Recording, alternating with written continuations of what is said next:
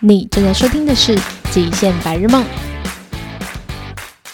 欢迎回来，我是 Irene。《极限白日梦》是一个透过户外运动到世界去探索的旅游节目。今天这一集呢，我们邀请到了我的户外朋友 Jeff。我跟 Jeff 的认识是因为在台湾，如果你如果是外国人，台湾人应该也会就是。要攀岩，很热爱攀岩的话，都会加入一个脸书社团，叫做台湾 Climbing Calendar。那 Jeff 就是里面的管理员，他也非常的活跃，很积极的去回答大家的问题。所以那时候我就私讯了 Jeff，然后还跟他一起去室内暴食。那就是在我们暴食的过程中，我也小聊了一下，就发现哇，原来 Jeff 有非常多很精彩的故事。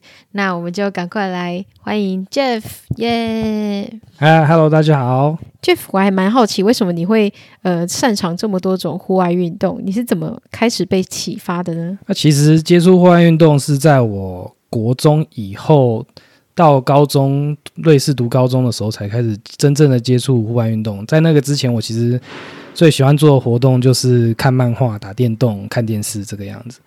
那到学校之后，因为学校是禁止使用电子产品，那希望学生们在课余的时间花更多的心思在电子产品以外的东西。那他们学校有提供一些户外活动啊、课程啊，那让大家去学习和去尝试。那这也是那个时候才开始真正的呃体验到户外活动的这些有趣的地方，跟它所让我所吸引我的地方。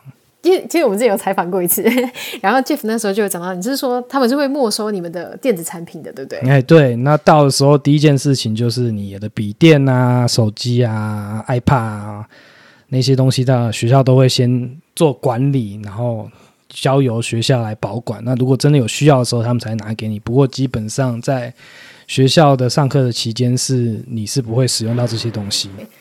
所以你的意思是说，他们在户外运动或者是这方面，他们是有专门的课程吗？哎，有，因为像是如果是攀岩的话，他们就会有特别的一些运动的课程，那让你去选择。那学校是偏向于比较类似于大学这种选修课程的安排，所以在下午的时候，学校除了学科之外，有一些活动类型的科目，你可以去选择。只要你的时间允许的话，你就可以去安排这种课程跟学校。去上课，然后去体验这些活动。他们上这些课程的时候，是真的去户外上吗？还是是在学校上一些理论课啊？呃，一开始的时候，可能前面也会先从理论开始，那基本的一些要了解到的东西，之后嘞，才会带去学习呃户外做一些比较更深入的体验。通常像你们这样去上课的时候，这些老师本身就是专业的教练吗？诶，不一定，通常。除非是非常专业的课程，像是攀岩啊，或者是 backcountry ski 这种东西的话，他们会请专业的教练来教。那如果像是比较基本的东西，如果是像是登山啊、健行，通常会有比较有经验的老师来带领这些课程，但是不是每一个都是由最专业的呃有专业证照的教练来讲。我觉得在那个年纪的时候，其实对危险这一种概念其实没有很了解。所以说，如果今天爬山突然下大雨，你也不会觉得说好像很可怕的样子。那也是之后有老师跟你们讲说，这个时候你要该注意些什么，你才会了解到说，哦，原来这是有风险的。原来雨淋得太久会有失温的这个问题。那在那个之前，其实你就是一个，你也是算是一张白纸，你就知道户外你觉得什么好像都 OK。但是到了，除非有人跟你提点说，哦，这是危险的。他你才会了解到说好，这以后要注意。所以高中他们也有校外教学嘛？校外教学。呃，我们的学校的规定，他们是没有所谓的校外教学，除非是有特定的行程或者是特定的组织，可能要去参加什么看看什么展览，那的由老师来安排这些行程。不过学校有规定，在夏季跟秋季的时候。整个学校，除非有身体上的问题，不然的话都会去四天或六天的长长天数的呃践行活动。哦，好棒哦，六天很久哎。当然，他们的行程也都是由老师来规划安排。然后在践行之前，做这些行程之前，每一个团队都会先去做一个所谓的测试，一天的测试的。呃践行，去看看每一个人那那个程度到底有没有到这一个行程的能力。因为如果太慢，或者是身体其实体力不佳的话，有一些行程可能跟了会有出问题。他们所以他们有先预先安排这种行程。你是说学生去测试？老师本身会先去测试那条路线。然后学生会在选择了要去哪一个行程之后，在那个那个团队里面一起去先走一天其他的路线，去看看每一个学生在那个团队里面大概的体能的状况跟呃整个团队的磨合是怎么样。因为怕的就是怕在你出去了两三天之后，或是第一天就发现有一些学生的能力其实是会有危险的。那这样的话。不如在那个之前就先了解一下学生的状况是怎么样。这样听起来真的很用心诶。嗯，对啊，就要看情况。如果是大多数的人体能上面没有办法到达预期的能力的话，那可能老师会调整行程的长度。那如果是一两个人没有到达预期的能力的话，那可能就是请他们去换组。所以他们都会在这个上面花比较多的心思去准备学生跟准备这个行程的成功。哇，我觉得这超棒的诶！那 Jeff 应该是从那个时候开始爱上户外运动的吧？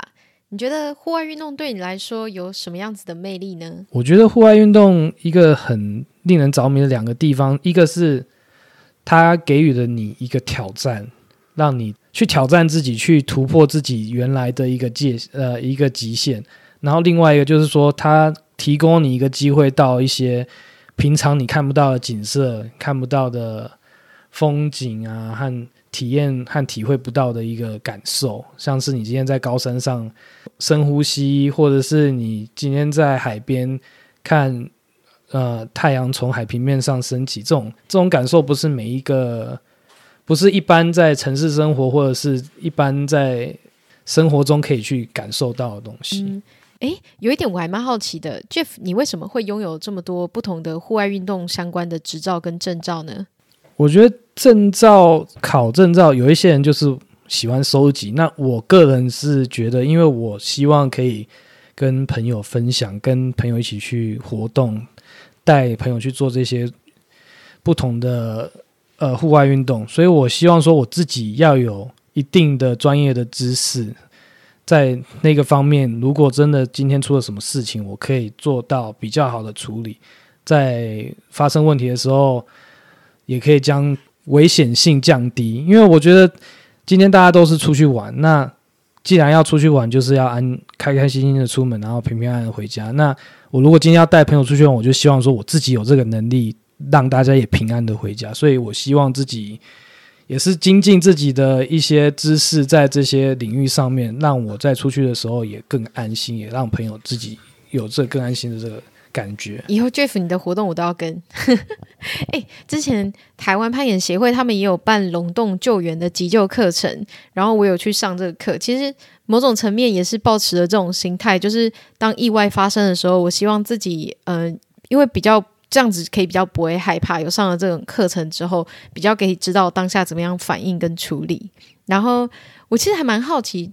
像 Jeff，你在国外待了这么久，然后你有去旅行，也有接受过他们的户外教育，你觉得这对你来说有一个什么样的影响吗？我觉得那边的风气就是非常一个开放的风气，就是你环境在那边，你可以去尝试，责任在于你自己。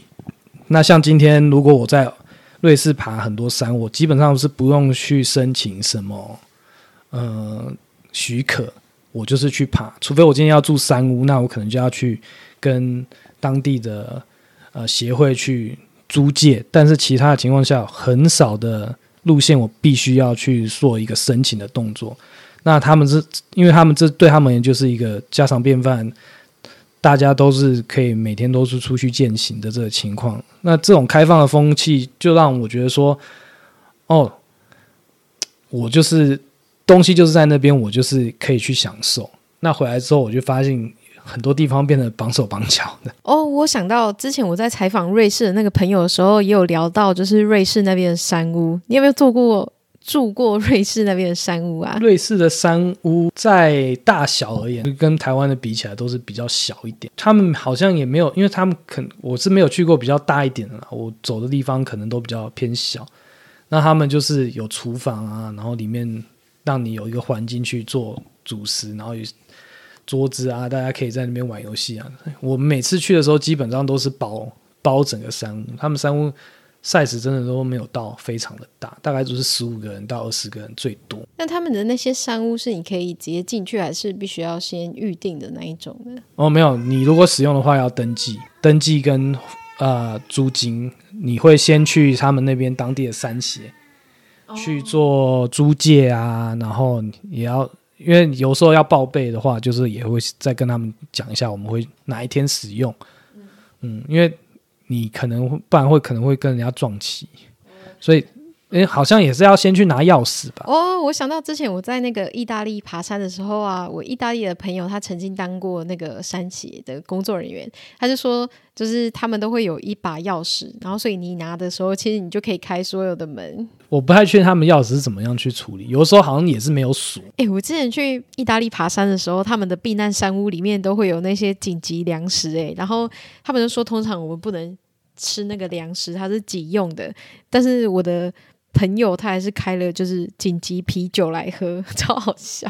呃，通常我是没有听说过紧急粮食，不过很多人因为爬一爬爬到那里之后，有一些粮食不想背了，就会留在那边。对啊，因为重嘛，你也不想背走，所以他们通常都会有一 一箱那种大家留下来的食物。那你进去的时候，很多人都会先从那边开始吃。这样是叫做山屋的便利商店吗？好笑哦。诶，那你之前在瑞士的时候，你有常爬山吗？在学校的时候有，基本上除了每个学期的之外，也在放假的时候也会去爬，因为其实那边最漂亮的东西就是风景。好像你说要去逛什么城市也，好像没什么让你觉得没什么兴趣，所以就是户外活动为主，而且很方便。他们公车也是，虽然说是一个山脉为主的国家，但是他们的公车也是遍布的很好。他们的大众交通工具可以让你到非常深的深山里面。公车可以到深山里哦。嗯，差不多是这样。他们那边反而拥有车是一个非常贵的，因为他们的课税课程很重，所以。有车的人也没有到非常的多，但是他们的交通工具非常的方便，火车、街、巴士可以基本上搭到你大概百分之八九成以上的地方都可以去得到。你看他们到埃格那边的话，呃，到那个处女峰那边的话，也是火车就上，可以他们是有那种隧道火车从平地直接到山顶。他们的大众交通工具做到，你其实真的是觉得。车是没有必要，那他们自己也本身有卖一种，呃，车票是全年的，你就是用那个车票就可以坐火火车、公车随便，但是也是蛮蛮贵的。嗯，我大概可以想象。那我想问 Jeff，你在那边也有学滑雪，你觉得，嗯、呃，那边的滑欧洲的滑雪场跟日本或是美国那边的滑雪场有什么样的差别呢？瑞士的雪场如果要跟日本跟美国比起来的话，会比较偏向。比较像美国的雪场，但是又比美国雪场可能还是再大一些。大多数的雪场大小的话，都会标高可能都在两千到三千左右。在日本的话，可能大概就是在一千一千五左右，最高点差不多就在这个高度。那他们雪场因为这个高度的话，他们的长度坡道长度也是非相对上的非常的高。那他们那边会有很多就是山脉连接在一起的雪场吗？诶，会不会连接很多山峰？有一些比较偏大的区域会，但是并不是每个雪场都是雪场跟雪场连接在一起，也要看当地他们的开发是怎么样。因为他们也是毕竟是以牧农业为主，那牧农业的话，就要考量到农夫到底要不要做这一块，因为他们必须要去整理他们的草地，然后在入冬之前把一些不需要的杂草啊、啊木头啊。堆积起来，然后燃烧，嗯，他们必须要清除掉这些东西。所以其实这要看他们当地的当地的务农业，然后当地的地主有没有想要做这一块，或者是已经被大大财团买走的话，像是欧洲比较大一点的，靠阿尔卑斯山，突然忘了叫什么，夏慕尼那边的话，很多是已经是被雪场买走，那他们就比较不会担心这一块。但是像小一点的地方的话，经营的话就是。当地的农夫要看有没有要去做这些配合。居然连这些都知道，因为我们因为我们学校在，因为我们学校跟当地的雪场有算是合作，因为我们在夏天呃，在入秋之后，在一定时间，我们会去帮农夫把他们整理出来的木枝堆积起来，那好让他们方便他们去清除。因为这样子的话，然后我们以以这个条件作为交换，让我们买雪票便宜一点。哦，所以。那时候就发现，原来也有这种有这种工作需要去做。哇，这真的是太酷了！所以你的意思是说，你们学校旁边就是山喽？我们学校标高在一千，所以我们学校就在半山腰，然后雪场大概最高到两千五吧。基本上我们从那边走去雪场，可能十分钟就到缆车。然后滑的话，可以一路滑回学校。所以你们冬天的交通工具，该不会是就是每个人都滑雪吧？没有没有没有，因为住学校，所以不用去什么交通工具。但是有空闲的话，你就是滑一滑，滑一滑，上去滑一滑，滑个一两趟。因为大家都是基本上都会买机票，所以滑一滑就滑回学校这样。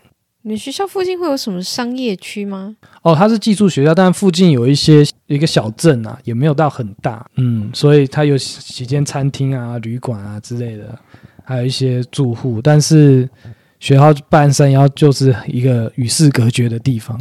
那它最近的小镇就是当初福尔摩斯一开始的时候摔死的那个 Meiringen Fall 的旁边，这样子，它的小镇就叫 Meiringen。那滑雪、攀岩跟登山是那时候接触最多的。嗯，那你刚刚也有讲到攀岩，那你有在呃瑞士或者是因为我知道德国攀岩是一件非常盛行的事情，在其他就是欧洲国家，你有去过哪一些地方攀岩的经验？其实，在瑞士的时候去了哪些地方，我自己也没有很记得，因为那个时候你就是去，然后你就是爬，你也不会去记那个地方叫什么，你也不会真的去想。很多，因为你就是十六、十七岁的小朋友，你就是大家带你去爬，你就去爬。嗯，那时候也不会想说，哦，我一定要去这个地方爬，我一定要去那边。那再来的话，就是说，在瑞士，其实那边我现在记得比较印象比较深刻，就是说很多颜值是比较脆弱的，会爬一爬会掉一块掉一块这样子，因为他们就是冬天的时候是结冰嘛，结冰的时候水渗。啊，在夏天的时候，水渗到岩石之间，然后在冬天的时候结冰，就会把那些石头弄得更散。它在夏天的时候攀岩的时候，就很容易会有一些石头脱落的情况。所以这是在瑞士这种冰天雪地的地方比较碰到比较大的问题。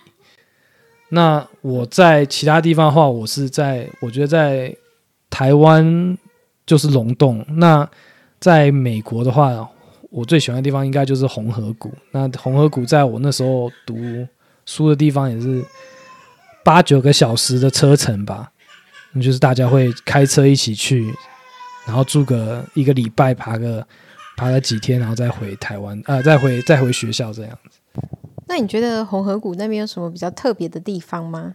我觉得红河谷它就是一个很多当地的攀岩的人都会。聚集在一个披萨店，它叫 Miguel's Pizza。那 Miguel's Pizza 就是一个非常每一个人去那边都会去吃一吃一个晚上的地方。然后它那边这个披萨店也有提供露营的地方，你可以去搭帐篷。然后一个帐篷我记得好像是一个晚上好像是三块钱还是五块钱，太便宜了吧？那有提供冷水可以洗澡，那你要热水的话就要投币这样子。那披萨也很好吃啊，那个披萨也是你随便 topping，你上面的料你要加什么你就自己去勾，然后他就帮你算多少钱。等下，那是不是一个攀岩者开的披萨店？对，是开派人开的披萨。我觉得我好像有听过哎。嗯，然后它蛮好玩的地方就是你不管勾什么，它就是帮你做。你勾的再奇怪，巧克力加香蕉，然后加培根，它也是帮你做。反正你想要加什么，它就是帮你加什么。所以很多特别的、特别的披萨就是因为这样而跑出来。那他们只有有做一些 T 恤啊，一些周边商品，其实有去过的人都非常喜欢。那那边还有另外一个区叫 Muir Valley，它那个地方就是一对夫妻。诶，我记得应该是 Muir Valley，他的一对夫妻，他去他拥有了一块地，然后他们自己去，因为里面的岩石的。状况很好，他们有请当地的一些岩友去帮他们开发，然后他让他们再做一个维护，让大家去爬。那你进去的时候，就是自己爱心的捐赠多少钱去帮忙维护这个地方，这样子。我觉得这这个这算是一种很不一样的一种氛围啊，因为很多大多数大家爬的地方都是公有，那这是一个私立的地方，那它开放给大家去爬，然后也希望大家一起来维护帮忙这样子，我是觉得蛮特别的。那本身他们这两这一对夫妻是不攀岩的，嗯，对，他们是不攀岩，所以他们还蛮，我觉得他们这样子做是也是蛮蛮不同的。他就是让一些人来开发，但是固定就是说你必须要得到我的许可，然后有许可的话，你可以去开发。那开发之后，其他人要来爬也可以。然后热心捐赠当然就是给他们一点资金去把地方整理好，呃，路径啊，或者是固定点的维护啊，然后新点的开发这些东西，所以算是蛮特别的一种私立。当然，他也他也不是为了钱做，他。他到底是为了什么？我其实也不太确定，因为他好像也没有为了因此而得到了什么。但是我觉得他好像是一个做一个蛮开心的事，对他而言是开心的事情。不然没也这么久而言，也是听他一直在这样子的继续做下去。嗯，我相信在台湾攀岩的大家应该都有知道龙洞攀岩场，那可能甚至有加入一个台湾的脸书社团，叫做台湾 Climbing Calendar。其实这也是我为什么会认识 Jeff 的原因，因为他是里面的管理者。我就很好奇，Jeff，你是怎么样跟台湾的龙洞结下这个缘分？那其实，在我离开台湾之前，我对这些东西其实就没有涉足嘛，因为我有提到说，高中之后才真的开始做户外的活动。那回来台湾之后，就一直在找一些不同的机会去参与这些活动，跟再继续下去，让我去在户外中可以有更多的。挑战啊，看看台湾到底有什么。那在机缘之下，我认识呃台湾 Climbing Calendar 的创始人。那他之后也是因为他现在慢慢的淡出了管理这个部分，他需要有人来帮忙接手，所以他就问我说：“我有没有办法马上去处理？”那也是因为这个情况下才去接手他做这个，帮他做这个部分。因为我他希望是给予。外来的人一个平台，跟当地人一起去呃认识，然后可以接轨这样子。因为毕竟从国外回来啊，我也是那时候回来，就是不知道到底要跟谁去做这些活动的时候，也是希望找到，也是机会之下找到这一个平台，才有碰到一些朋友之后，才会慢慢的在台湾有这些做这些运动的机会啊。那我想问 Jeff，你之前是不是也有就是主办那一些龙洞大扫除？你是负责人，这个龙洞大扫除是怎么来的呢？诶，这个活动其实是由一个台湾人跟一个外国人 Ryan 跟呃佩璇发起的，在龙洞做这个净滩的活动。那他们当初也是为了，嗯、因为近年来大家也都知道海洋的废弃物跟垃圾越来越多，那他们那时候就看到。龙洞每次在台风之后啊，或者是时间一久，就会堆积非常多的海废。那他们那时候想说，为了自己最喜欢的地方，就是发起这个活动。那 Ryan 那时候之后，为了个人因素回到美国，所以希望有人接手。那佩璇也是住在新竹，其实来到龙洞也是要非常多的时间。那那时候接着跟我跟几个朋友就接手一段时间，那之后就交给了现在新的攀岩协会来接手。那当然就是为了自己最爱的地方尽一份心力，也算是回馈大自然给我们的一些不同的感受吧。我觉得。那 Jeff 觉得台湾的龙洞岩场和你国外所爬过的岩场有什么样的差异或者是特色吗？我觉得最大的不同就是很多的岩场都是在山内，龙洞是在海边的一个所谓的砂岩的这种岩场，它其实是非常非常独特的一个地方。因为砂岩其实很多地方风化严重，它是不很难爬的，因为太滑。但是这个砂岩。在下雨天的时候干的又快，因为它会吸收水分，然后它的摩擦力又很大。那重点是说，它就在海边，可以边爬边欣赏海景，这是一个非常非常呃不一样的地方。当然，在泰国也有，但是台湾的我觉得一点都不逊色于其他国家。我觉得台湾其实是一个非常拥有非常多天然资源的一个国家，在这些户外运动中，非常非常多的地方可以去。不论是立桨，立桨的话，当然独木舟立桨这个活动在台湾立桨算是蛮新，但独木舟也是一段时间。那像是什么龟山岛啊、基隆屿啊。这些地方都是可以滑去，其实它没有这么的远。像很去日月潭华丽港也是蛮蛮漂亮的，垦丁那边也有很多地方不同的场地可以去滑。那希望水域渐渐开放之后，会有更多的地方可以去。那溯溪更不用讲，因为台湾就是一个高低差非常多的地方。那它除了溯溪之外，也有所谓的探谷，就是从上而下，比较算是溪降，因为台湾峡谷没有那么多，所以溪降是蛮多，就反方向的溯溪这样。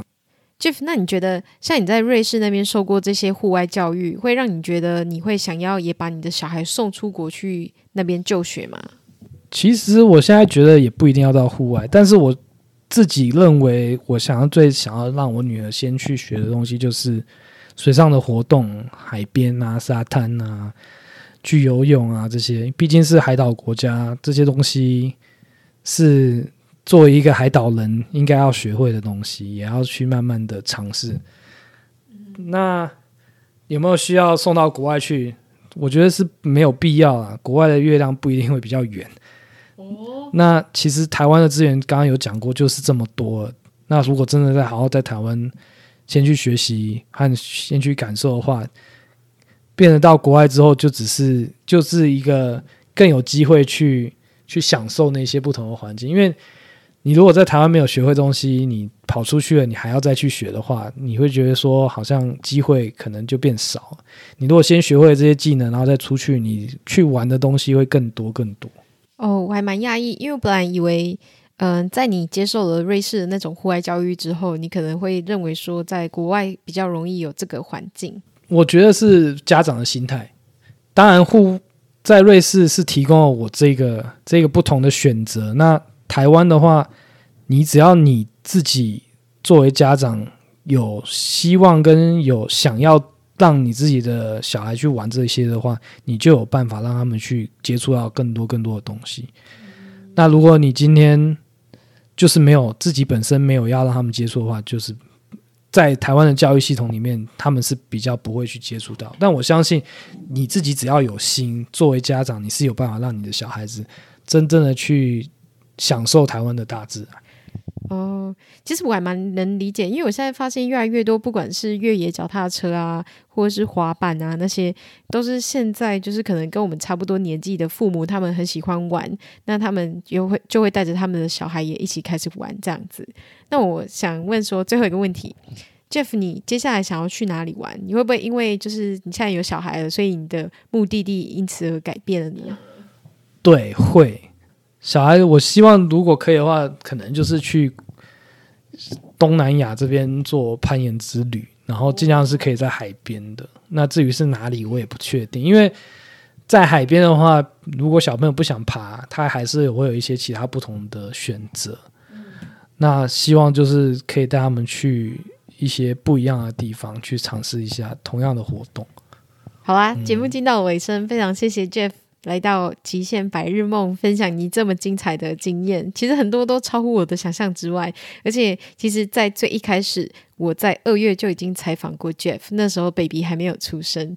然后，因为那时候觉得谈的东西太严肃了，所以又再补录了一次，在将近半个月，诶将近半年了之后，你看小孩都已经出生了，然后就来到他们家采访，也可以看到就是 Jeff 非常健康的 baby，期待有一天可以看到你跟你的女儿一起在岩壁上攀岩。我 不知道下一次能去户外是什么时候啊。谢谢 Jeff，好，拜拜。希望大家还喜欢今天的节目。我觉得今天这一集里面，我最喜欢或者是最呃。有收获的部分，应该是他讲到说国外的月亮没有比较圆这部分。因为仔细想想，其实说的也没错。因为像我们这一代，可能就是没有接触到这么多的户外教育，或者是嗯、这些机会其实不多，所以我们在国外才有机会去接触到。但是如果是我们的小孩的话，像我们这一代已经开始在推广户外教育这个嗯户外运动这一这一些东西的话，其实他们如果在台湾可以。有接触，然后练好基础，那就更可以就是透过户外运动去旅行这件事情。不知道你喜欢的是节目内容的哪一部分呢？欢迎你到我们的 IG 或者是脸书跟我们分享你最喜欢的节目的内容。那下一集呢？哦，好久没来的下集预告。下一集呢，我们要采访的是智瑶户外工作室。那志尧跟华华他们其实也是攀岩者，然后也很喜欢爬山，还会独木舟。他们在龙洞那边呢，成立了他们的户外工作室。但是这一集呢，他要跟我们分享他在美国冒险学校那边所学，就是体验到的户外运动，还有加上香港攀岩的经验。所以记得下个礼拜日的八点要准时收听哦。那我们就下周见喽，拜拜。